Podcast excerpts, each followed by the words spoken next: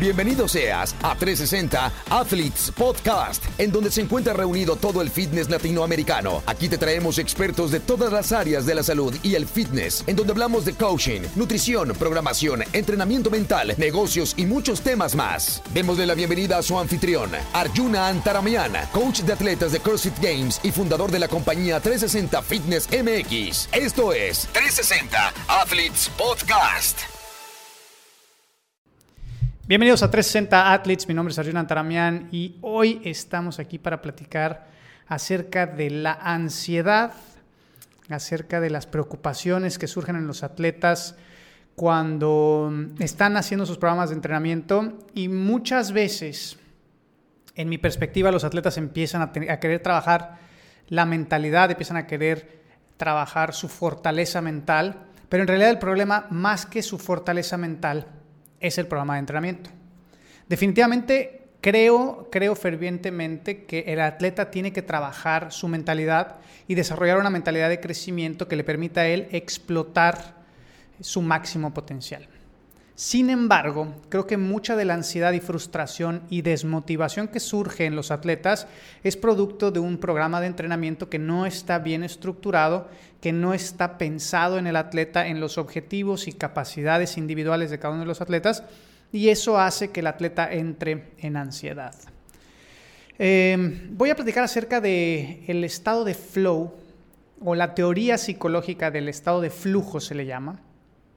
en ella, eh, por ahí de 1976, un par de científicos, un par de psicólogos, Jacob Ketzels y Mihaly Csikszentmihalyi, la verdad no sé, no sé cómo se pronuncia, lo voy a poner aquí en la descripción, empiezan a ver que los, que los artistas, los jugadores de ajedrez, los escultores, los pintores, entran en un estado de flow cuando están realizando su arte y empiezan a ver que independientemente del hambre, el cansancio, el sueño, la temperatura, ellos están inmersos en una, en una experiencia de disfrute, en una experiencia de gozo, en una experiencia de creación. Y empiezan a tratar de entender cómo es que se da este fenómeno, porque lo empiezan a ver expresados en muchas otras áreas, no solamente en el área artística. Ellos que concuerdan que si, lo vas, lo estás viendo esto en YouTube, vas a poder ver una tabla que voy a poner aquí, en donde se ve en un lado del axis se ve la destreza y en otro lado se ve la capacidad, la de la capacidad de destreza y el otro lado se ve el desafío. Cuando el desafío es demasiado alto en comparación a la destreza o la capacidad, entramos en un estado de ansiedad por no, no tener las características o cualidades o capacidades necesarias para completar ese desafío en particular. El lado opuesto, que es un lado que pues, raramente caemos en realidad en el, en el mundo del CrossFit, es la parte del aburrimiento, tener una destreza o capacidad mucho mayor que el desafío que se nos presenta. Eso nos lleva al aburrimiento. Sin embargo, este es, este es algo que realmente no vamos a tocar en este tema porque yo creo que hay pocos atletas que caen en el tema del aburrimiento. Sin embargo, en el tema de la, de la ansiedad, caen muchísimo más. Y esto es porque los programas de entrenamiento no están pensados o escritos de manera que tengan los elementos y cualidades para que este atleta vaya progresando de manera paulatina y que el programa parta de las capacidades actuales del atleta y que tenga la coherencia necesaria el programa durante todo el lapso de este programa para ir incrementando de manera gradual la complejidad acorde a la capacidad conforme la capacidad se va desarrollando. Entonces, esta teoría de flujo, eh, cuando yo la leí hace varios años, yo me encontraba en una etapa de bastante ansiedad en mis entrenamientos y empecé, caí por suerte con estos estudios y empecé a leerlos y me empezó a hacer mucho sentido que habría una manera de nosotros estructurar entrenamientos y sobre todo los workouts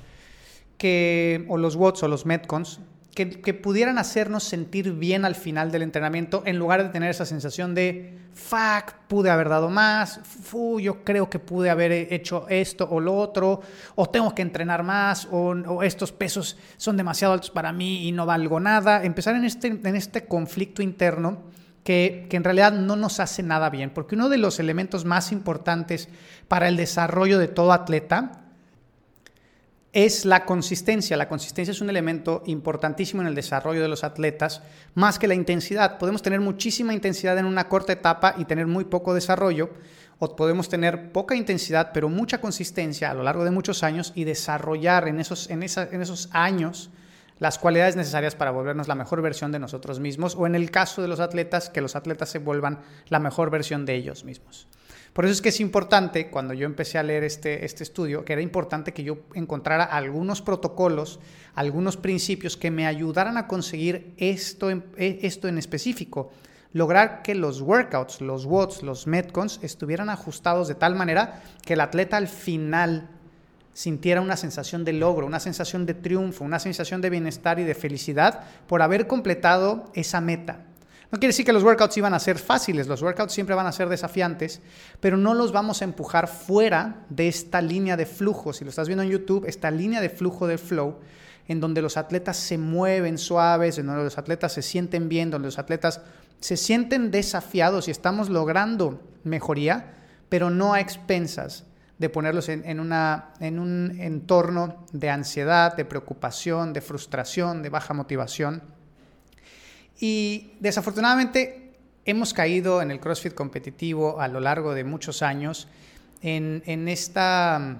cultura de one more rep, una repetición más, mucho más esfuerzo, mucho más, eh, mucho más sufrimiento. Si no vomito no sirve, si no duele, no pain, no gain. Y la realidad es que no todos los días se debe de llegar al, máximo, no todos los días tenemos que estar en este estado. Hay temporadas de descanso, hay temporadas en donde deberíamos de recuperar el cuerpo, la mente, en donde deberíamos de disfrutar el entrenamiento, compartir con los amigos, en donde deberíamos de hacer workouts muy por debajo de nuestros workouts que estábamos haciendo cuando estábamos en nuestra mejor forma deportiva. Y eso está bien, es parte de pero tenemos tan arraigado esta, esta cultura del no pain, no gain, que, es ahí donde hay muchos problemas en los programas deportivos. Creo que en los últimos años ha habido una iluminación en cuanto a los coaches, está despertando los coaches en el tema de quererse preparar cada vez más y encontrar el camino correcto hacia, hacia poder desarrollar atletas, pero de manera saludable. Pero creo que todavía existe esa secuela de haber permanecido tanto tiempo en ese estado de tiene que doler y, y aunque me duele el cuerpo tengo que entrenar al 100% y no, no aprender a respetar nuestras temporadas, no aprender a respetar nuestros límites y no aprender a crear programas que estén basados en el límite del atleta y sí empujar el límite del atleta, pero no al grado del desborde. Entonces, este podcast en realidad es un podcast muy breve que quería yo platicar con ustedes porque creo que es algo que, que, ahora que he estado haciendo lo del curso ha salido mucho a la luz, que el por qué es que hago toda esa planificación de repeticiones a lo largo del bloque, ¿no? a lo largo de 22 semanas, porque es que planifico cada repetición que va a hacer el atleta en cada uno de los ejercicios con mayor frecuencia. Y es por eso, porque con esas tablas que he creado, esos protocolos que he creado para el, para el método que utilizo, me han permitido tener a los atletas mucho más motivados, mucho más contentos con su desempeño mucho más saludables tanto físicamente como mentalmente y eso al final nos está ayudando a mantenerlos mucho más eh, mucho más adheridos al programa, ¿no? La adherencia al programa, que es uno de los componentes tan importantes de, cualquier programa deportivo, nos está ayudando a tener mucha más permanencia con nuestros clientes y eso es algo que si tú eres atleta o eres entrenador, tienes que empezar a desarrollar, tienes que empezar a desarrollar workouts o metcons que estén ajustados a los objetivos primero de tu atleta, pero sobre todo a las capacidades iniciales y crear una progresión constante. Aquí te dejo estos puntos que creo que te pueden ayudar y si quieres más información puedes eh, visitarnos en nuestra página web y ver los cursos que tenemos en donde platicamos acerca de todos estos temas de, de programación y periodización específica para atletas de CrossFit competitivo. El punto número uno Punto número uno sería, conoce tus números. Es muy importante conocer tus números, cuáles son tus límites, cuáles son tus, tus max set de pull-ups, max set de handstand push-ups, max set de ring muscle-ups. Para tú saber, si tienes 5 ring muscle-ups, es ilógico, es ilógico que hagas un workout con 45 muscle-ups, si tu máximo son 5. Entonces, conoce tus números para que entonces puedas empezar a planificar mejor tus estrategias para poder para poder sentirte bien al final de cada uno de los entrenamientos. El punto número dos, ya prácticamente me lo brinqué, es planifica. Planifica cada una de las etapas en las cuales vas a estar y, ajusta acorde a cómo vas desarrollándote. Si te estás desarrollando muy rápido y estás empezando a sentir que te empieza a aburrir el entrenamiento, ajusta, incrementa un poco el número de repeticiones. Si por el contrario estás viendo que el número de repeticiones te está empezando a hacer entrar en un estado un poco de conflicto, de estrés, de preocupación, de frustración, reduce el número de repeticiones, reduce la carga y empieza a sentirte bien con tu desempeño. El número tres es Crea una progresión suave y constante a lo largo de tu programa de entrenamiento. Y este se tiene que ajustar según, como lo dije anteriormente, te vayas sintiendo. Crear esta progresión suave es súper importante y esto viene en la planificación. ¿En dónde quiero que esté el atleta en esta temporada? Yo, de nada me sirve tener un atleta en la mejor forma física de su vida al principio de la temporada cuando va a competir de aquí a seis meses. Es demasiado pronto. Entonces voy a crear una progresión suave y constante para que el día de su evento ese atleta esté en la mejor forma física posible, no seis meses antes. Eso requiere tiempo y planificación. Desafortunadamente siento que hay muchos entrenadores que están todavía muy acostumbrados al, vamos a escribir el clásico 3x3 y vamos a meter un variado de 21, 15, 9 con 185 libras de snatches porque se me ocurrió que era un buen número no está mal, o sea, no es, no es lo peor del mundo, pero tampoco es lo mejor, sobre todo cuando estamos hablando de hacer que los atletas lleguen a su pico máximo de rendimiento en una fecha en particular. Entonces es importante crear estas progresiones tanto de carga, volumen, para que al final de la temporada el atleta esté en la mejor forma física, tanto física como mentalmente.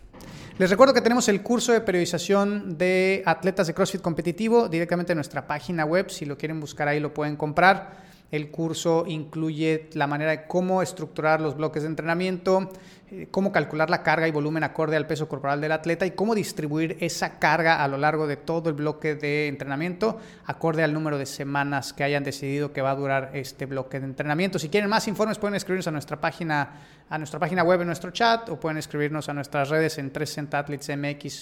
en Instagram y en Facebook también. Cualquier otro, otra pregunta que tengan me pueden localizar ahí como Arjuna Antaramian en redes o a Antaramian en Instagram y Twitter y como Coach Arjuna en Facebook. Esto fue 360 Athletes y nos vemos en el próximo episodio.